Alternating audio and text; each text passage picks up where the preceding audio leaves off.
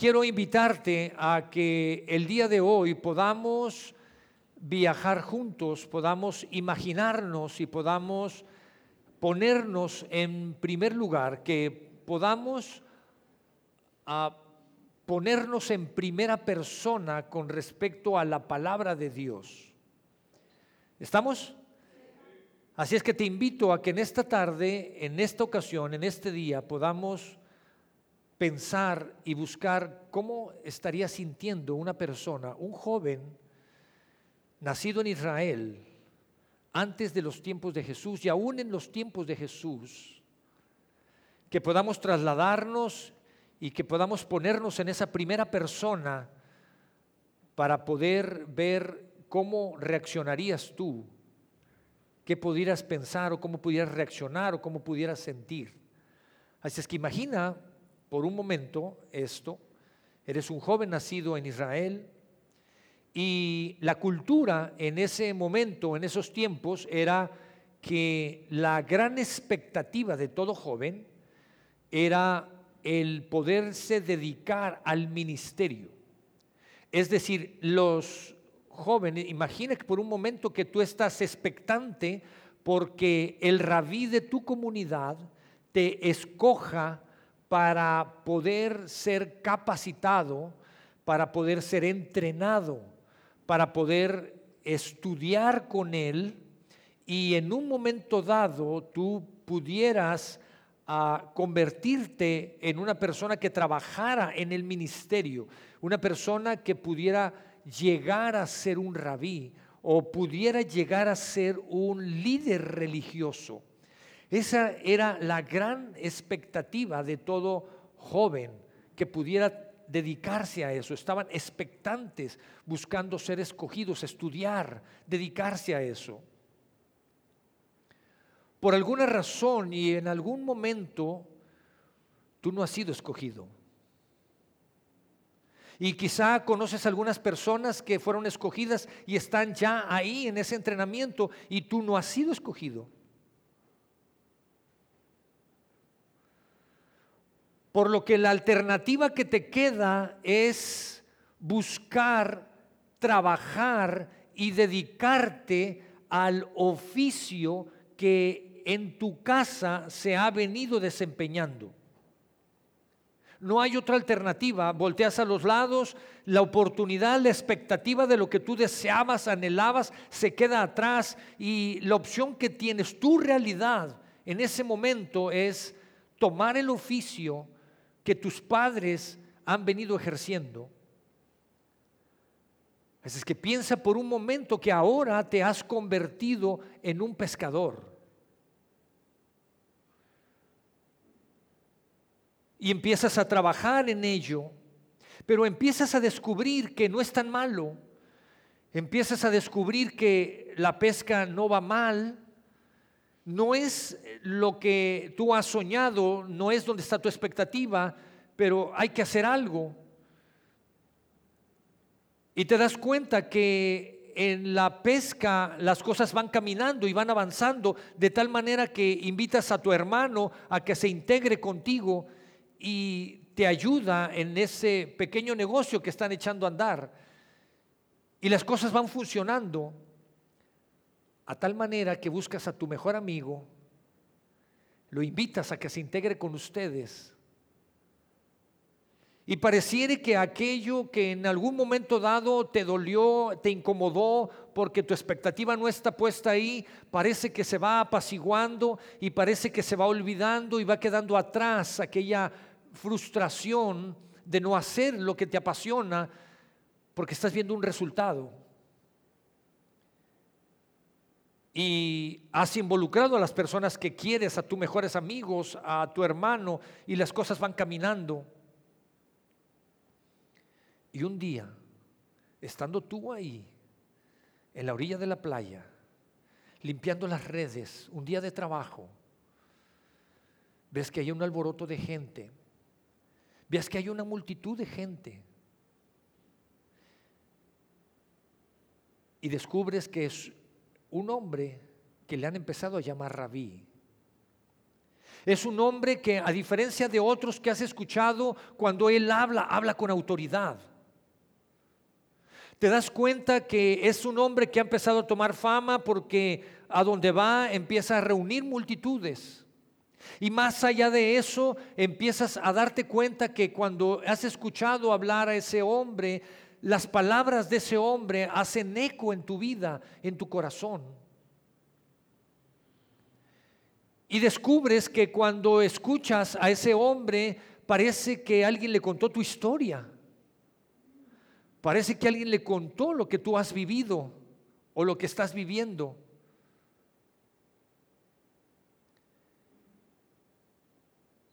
Y cuando este hombre termina de hablar con esas personas, con la multitud, atender a la multitud, este hombre se acerca contigo y empieza a tener una conversación personal contigo. Y este hombre, este rabí, ah, termina invitándote para que vayas con él. Estás tan sorprendido por las palabras que te dice, estás cautivado por lo que has sentido por sus palabras que tomas la decisión de dejar las cosas que estás haciendo y empiezas a acompañarlo y empiezas a ir con él, pero te das cuenta que solamente no te invitó a ti, que también invitó a tu hermano y tu hermano aceptó y que también a tu mejor amigo y entonces juntos dejan de hacer lo que estaban haciendo y emprenden una aventura con él. Y descubren que mientras van a algunos pueblos cercanos y él empieza a hablarle a las multitudes, empieza a sanar a algunos enfermos, empieza a darle palabras de vida a algunas personas, se convierte en algo emocionante en esa aventura. Empiezas a descubrir cosas que no habías vivido, que no habías experimentado. Pero llega un momento en donde empiezas a pensar y a reflexionar. Y empiezas a darte cuenta que hay muchas cosas que has dejado atrás. Y todas esas cosas que has dejado atrás, tu familia, el trabajo, uh, los hábitos buenos o malos, tus finanzas, empieza a abrumarte cuando empiezas a pensar que todo lo que has dejado atrás, la historia que estás creando del trabajo, te abruma y tomas la decisión de dejar al rabí y regresar a lo anterior, a regresar a, los hábitos, al ritmo de vida que tenías antes, pero tu hermano y tus mejores amigos te siguen porque has ejercido cierto liderazgo en ellos y se dan cuenta que si tú regresas, ellos también regresan y abandonan al rabí. Regresan a lo que estaban haciendo, en donde quizá hay problemas o se encuentran con más problemas, pero es algo seguro. Es algo que no me reta, es algo que no te reta es algo que tienes dominado. Es algo que sabes cómo manejar.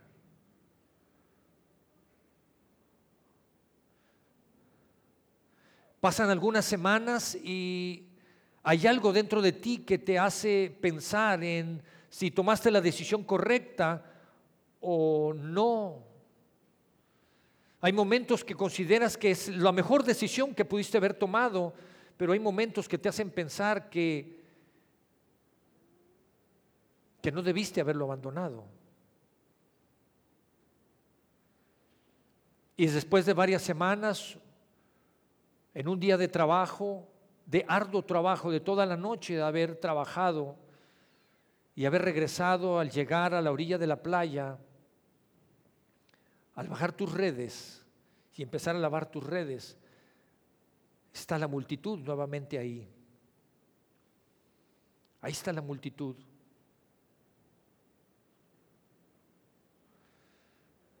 Pareciera que todo va bien, hay buenos momentos, pero también empiezan a llegar malos momentos a tu vida. Y uno de esos malos momentos que llega a tu vida es que tu suegra que vive contigo está enferma. Tu suegra cae en enfermedad y tiene una fiebre, no hay un médico que pueda resolver la situación. Y de pronto llega tu hermano y te avisa que el rabí que habían abandonado está ahí en la ciudad, ahí en el pueblo, está en la sinagoga, está hablándole a la gente, está predicando y se enteró de que tu suegra está mal y te manda decir que cuando termine de predicar en la sinagoga vendrá a tu casa. ¿Qué sentirías en ese momento? ¿Qué pasaría por tu mente? ¿Qué está pasando por tu mente? ¿Qué es lo que estás sintiendo? Quizá va a venir, me va a confrontar, voy a tener que ese momento incómodo en donde sabe que yo lo dejé, que lo abandoné, pero me viene a buscar. El primer momento, los primeros minutos, no sé cómo los voy a resolver, no sabes quizá cómo los vas a resolver. Pero llega el rabí, toca la puerta de tu casa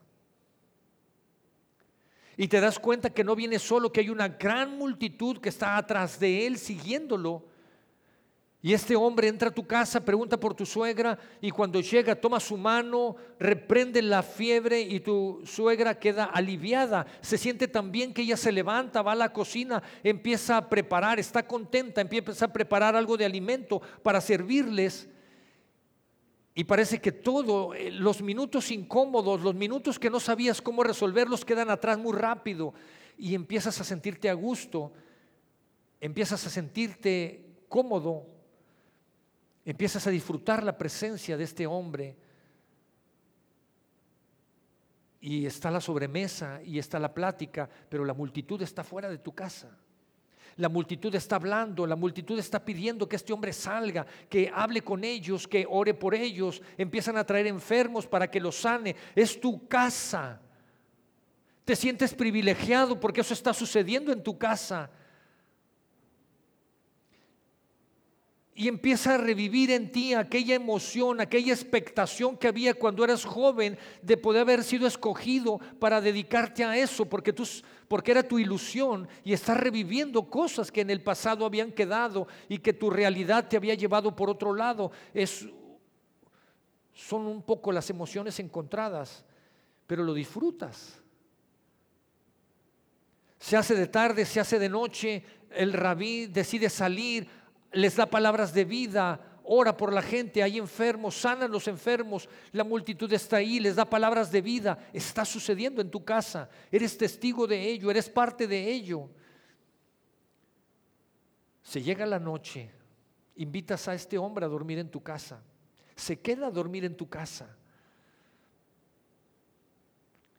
Y parece que renace en ti la posibilidad de aquello por lo cual había soñado desde, desde pequeño.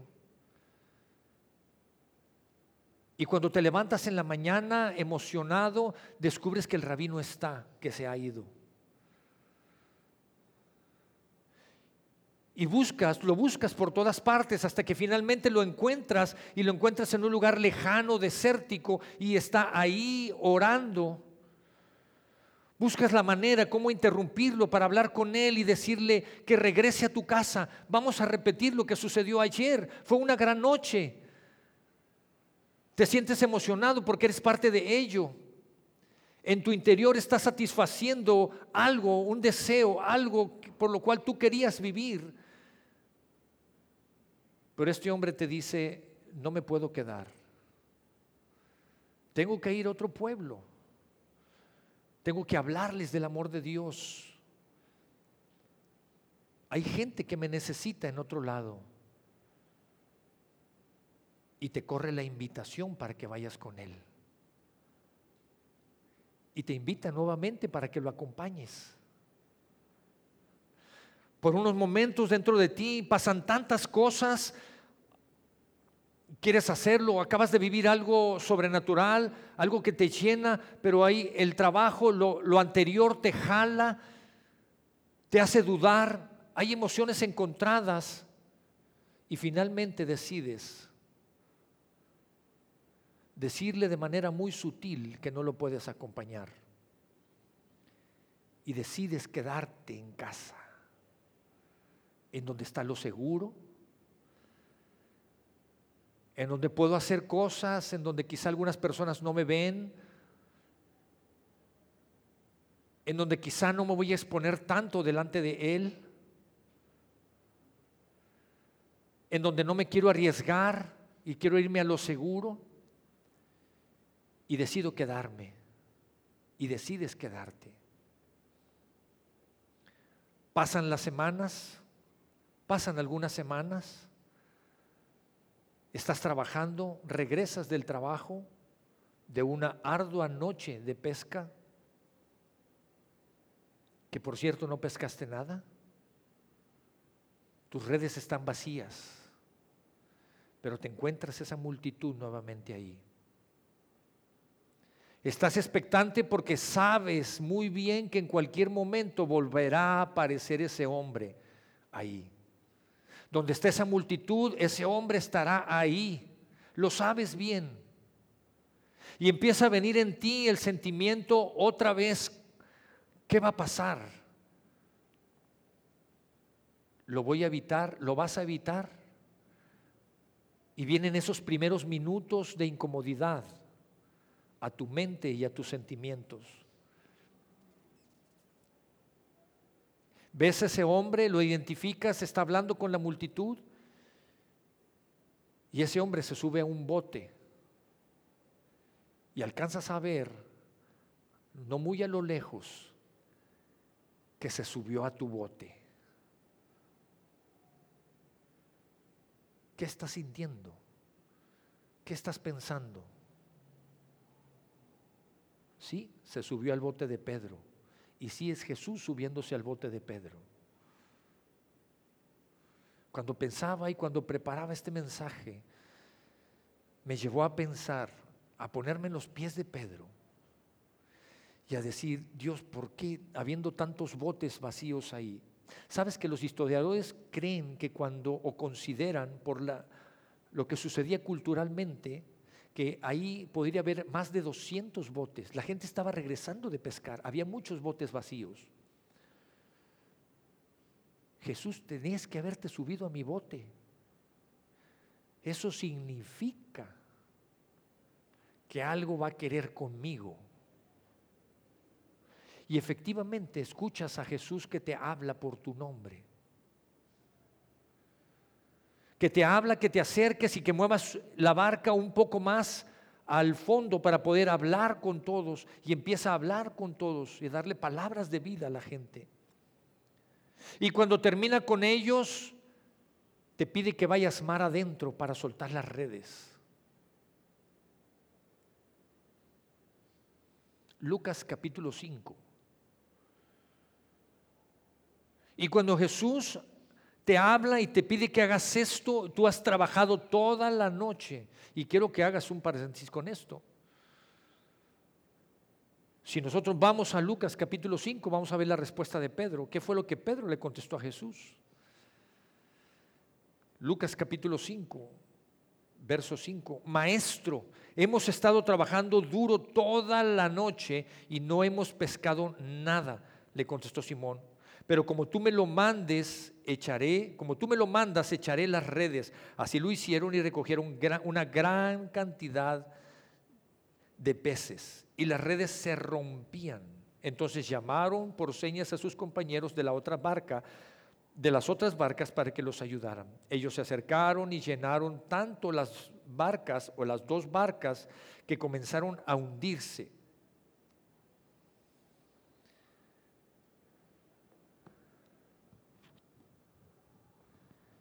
Quiero que sigas pensando en el lugar de Pedro.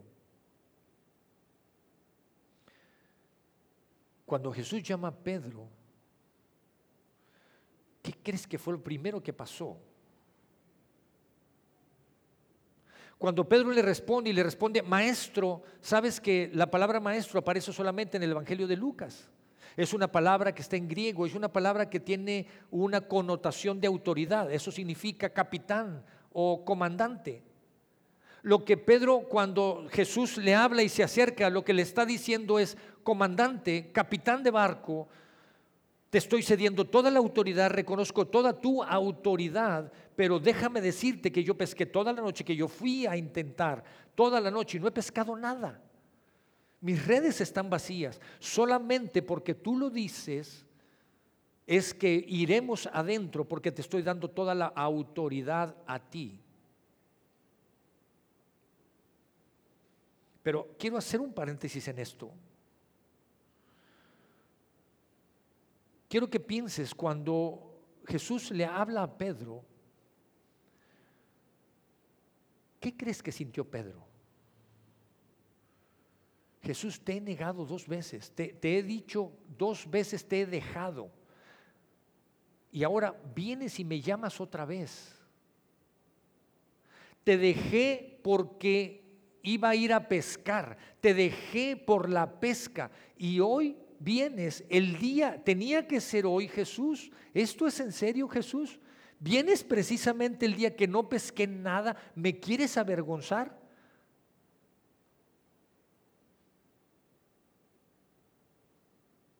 Sabes que Pedro estaba esperando que le dijeran lo que muchas veces muchas personas te han dicho y me han dicho a mí también. Te lo dije. ¿Sabes lo que estoy diciendo? ¿Sabes que alguien cuando sucede algo vienen y te dicen, ya te lo había dicho, te lo dije? ¿Sí sabes? ¿Sí te lo han dicho? Y como que te lo restregan en la cara. Y luego todavía hay personas que dicen, bueno, no te quiero decir, pero te lo dije. Pues no me lo digas. ¿Sí? Y Pedro estaba esperando esto de parte de Jesús. Pedro estaba esperando, Jesús, te dejé por la pesca, vienes conmigo, te subes a mi barca, no he pescado nada, estoy esperando que me pongas como el ejemplo de, que, de lo que quizá no se debe de hacer. ¿Y sabes cuál es nuestro problema como seres humanos, como, como personas hoy en nuestra sociedad actual?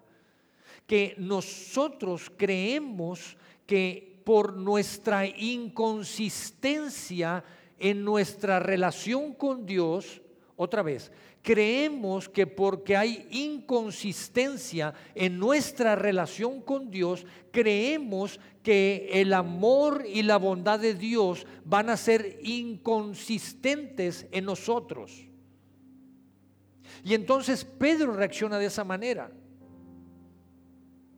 Nada más porque tú me lo dices, porque eres el capitán, porque te cedí la autoridad. Solo por eso voy a ir. Pedro está sorprendido, Pedro estaba esperando una reacción negativa de parte de Jesús.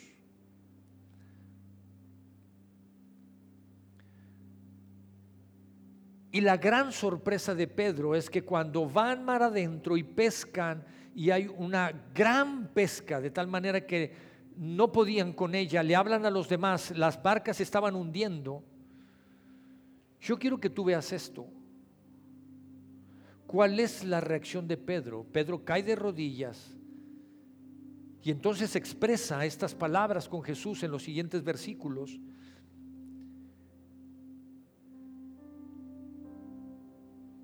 Verso número 8, al ver esto, Simón Pedro cayó de rodillas delante de Jesús y le dijo, apártate de mí, Señor, soy un pecador.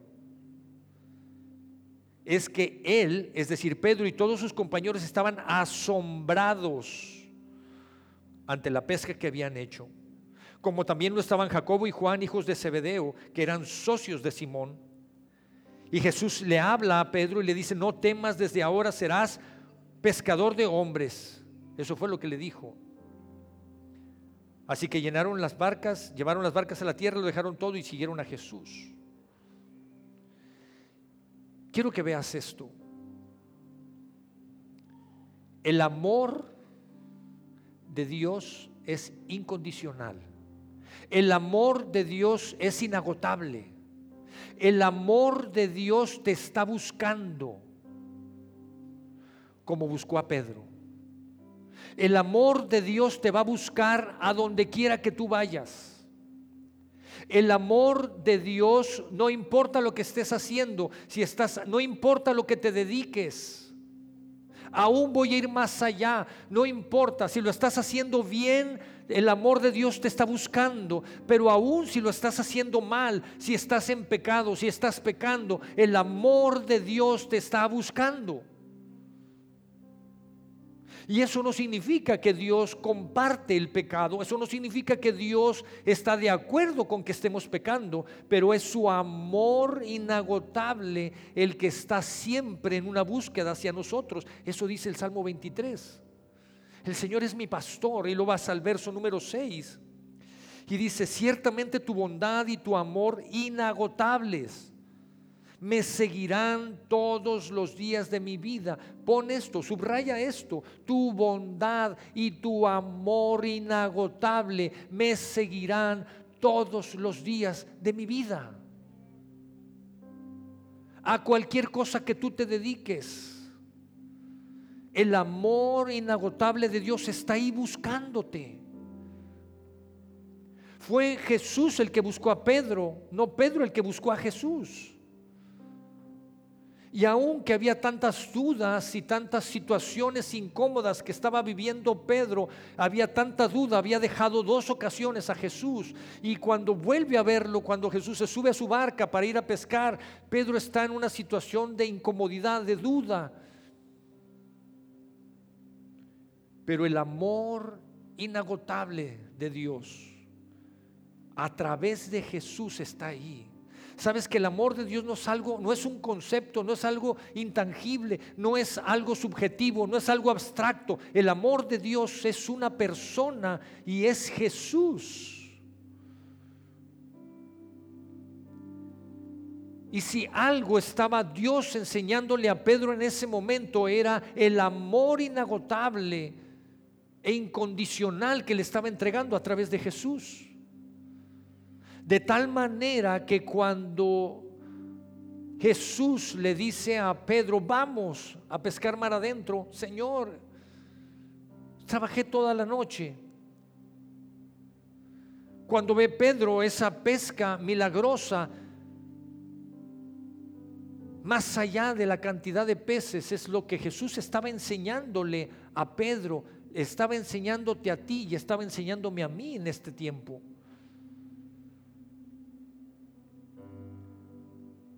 Y quiero que veas esto. La respuesta de Pedro es cayó de rodillas y le dijo, Señor, apártate de mí, soy un pecador. Todavía Pedro, al ver lo que estaba sucediendo, todavía sigue pensando en que quizá Jesús lo rechazaría. Quizás estaba pensando que Jesús dijera, sí, lo que quería era que vieras que eres un pecador. Ahí te quería Pedro ver, ya por fin lo entendiste, eres un pecador me estás diciendo que me aparte. Bueno, ya te quedó claro, Pedro. Quizá todavía Pedro estaba esperando, era su expectativa era que Jesús se volteara. Pero déjame decirte algo. Que la bondad de Dios inagotable está ahí para abrazarte, no para juzgarte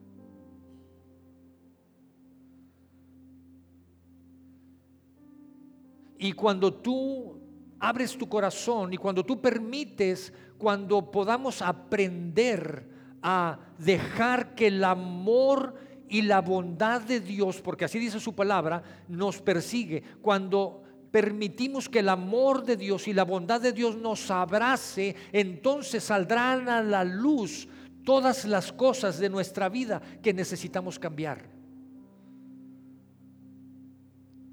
Cuando Pedro abraza el amor y la bondad de Dios a través de Jesús en ese momento, salen a la luz de la vida de Pedro las cosas que necesita cambiar. Y Pedro se da cuenta y dice, Jesús, soy un pecador, tú no, no, no merezco estar aquí contigo, no mereces estar conmigo, aléjate.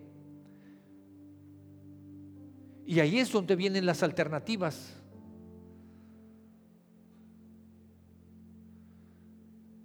Porque hay personas que pueden estar conociendo de Jesús, pero no permitir que su amor y su bondad les abrace. Y entonces no permitan que eso salga a la luz. Y Él no sale a la luz para exhibirte y avergonzarte. Sale a la luz para que cambies esas cosas en tu vida.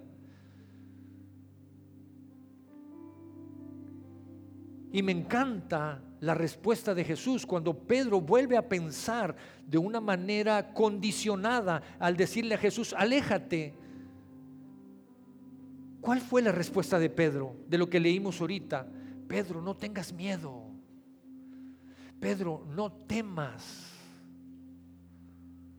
Estoy aquí para mostrarte la, el amor y la bondad de mi Padre que te está buscando. No tengas miedo, no tengas miedo de dejar lo anterior. No tengas miedo porque quizá hay frustración, porque desde años atrás lo que tú tenías como expectativa no se dio a cabo y creías que ya estaba muerto eso, pero yo lo traigo a ti.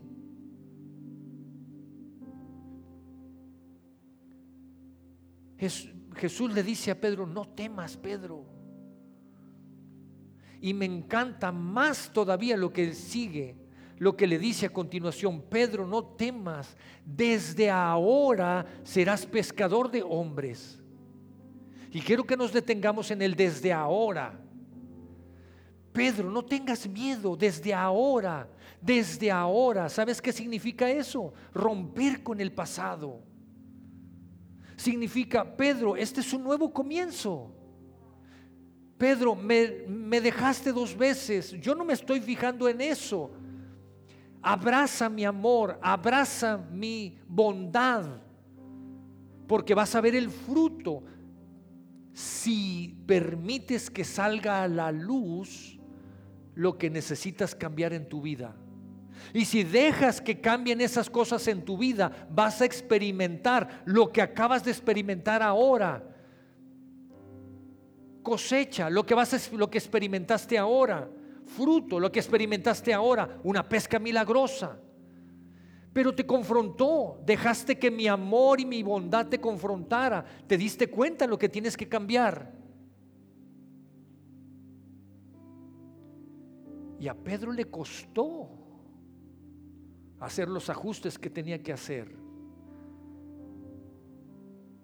Hay personas que pueden decir, no, quiero regresar a lo pasado, a mis hábitos buenos, malos, a mis costumbres, a lo seguro, en donde estoy conforme. Jesús, Dios lo hizo pescador de hombres Quizá a ti no te está llamando a ser pescador de hombres, te está llamando a que trabajes en finanzas, quizá vas a ser el mejor técnico, el mejor en sistemas, el mejor en lo que sea, en el mejor oficio que estés haciendo, pero ahí en lo que estés haciendo Dios quiere revelar su amor y su bondad inagotables. Pero sabes una cosa, si dejas abrazarte por ello, déjame decirte algo, va a confrontar tu vida va a sacar a la luz las cosas que necesitan cambiarse. Y si te atreves a cambiarlas, entonces verás pescas milagrosas. Hay cosas que hemos hecho en el pasado que han marcado quiénes somos. Hay cosas que hoy en día estamos haciendo que marcan quiénes somos. Hay cosas que haremos en el futuro que marcarán quiénes somos. Pero cuando las ponemos en Cristo Jesús, aunque pareciere que nuestra realidad en momentos está bien o está mal, no va a haber plenitud. Va a haber redes vacías. Pero cuando ponemos esos anhelos en las manos, en los pies de Cristo Jesús, su amor y su bondad nos darán dirección y guía. Y en lo que quiera, en lo que sea que tú te dediques, Dios estará contigo. Dios moldará a quien tú eres en lo que Él ha puesto para que tú te dediques. Y entonces encontrarás plenitud en Cristo Jesús a través de su amor y de su bondad. ¿Qué tenemos que hacer, iglesia? Pedro sentía que había defraudado a Jesús. ¿Has sentido tú alguna vez que has defraudado a Jesús? Yo sí.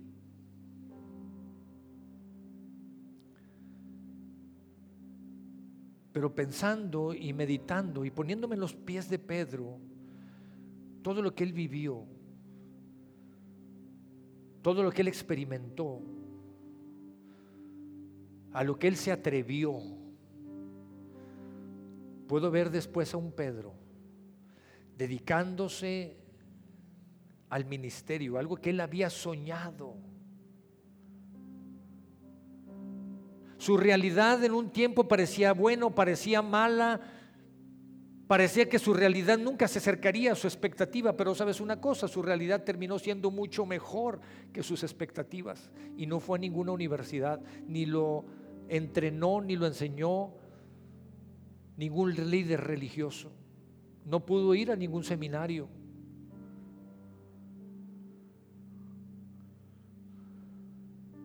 Fue confrontado, pero fue confrontado por el amor y la bondad de Dios a través de Jesús. ¿Te atreves a hacerlo? Y entonces vas a descubrir que quizá tu realidad, que hoy pareciera no tan buena, puede dar un cambio tan drástico como la hizo con Pedro. Terminó siendo un apóstol, terminó siendo un discípulo. ¿Que no escribió un libro en la Biblia? ¿Que no escribió en la Biblia él? ¿Sí o no? Digo, si no, léanla. Escribió la Biblia. ¿Qué nos dice la Biblia que, que la sombra de Pedro qué? ¿Sanaba enfermos? ¿Así quieres ver tu realidad? ¿En ese nivel que supera las expectativas? ¿De lo que parecieran sueños muertos? Expectativas muertas. Iglesia, tenemos que aprender a dejarnos abrazar por el amor y la bondad de Dios. Pero te tengo que decir la contraparte, porque eso es lo bonito. La contraparte que te tengo que decir es que eso va acompañado de dejarte confrontar, porque va a sacar a la luz de tu vida algunas cosas que necesitan cambiarse. Pedro al principio se fue por la fácil. Jesús, aléjate, soy un pecador. Jesús, no, no, no, mi hijo, no es por ahí. No es por ahí. No, levántate. Levántate, hay que cambiar las cosas que tienen que cambiarse. Ya te demostré con esta pesca. No, levántate y vamos a caminar con lo que sigue. A Pedro le costó.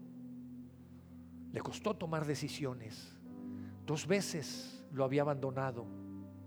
Y le siguió costando, y eso es tema de otra predicación, todavía lo negó más adelante cuando cantó el gallo, ¿no? Le siguió costando, pero se atrevió, fue arrojado, dio el paso. Y es lo que tenemos que hacer como iglesia, no podemos quedarnos así. No puedes quedarte en tu vida así, tienes que dar el paso que sigue. En lo que estés haciendo en tu vida, lo que te estés dedicando en tu vida, tu familia, la iglesia, la comunidad. Te invito este martes para que vengas a orar y nos pongamos a orar y pongamos el reto de orar. Las peticiones que tú tienes, las peticiones personales, las peticiones como familia, las peticiones que tenemos como iglesia, ser de impacto en esta comunidad que más personas conozcan de Cristo Jesús, de ese rabí, de ese maestro, de ese comandante,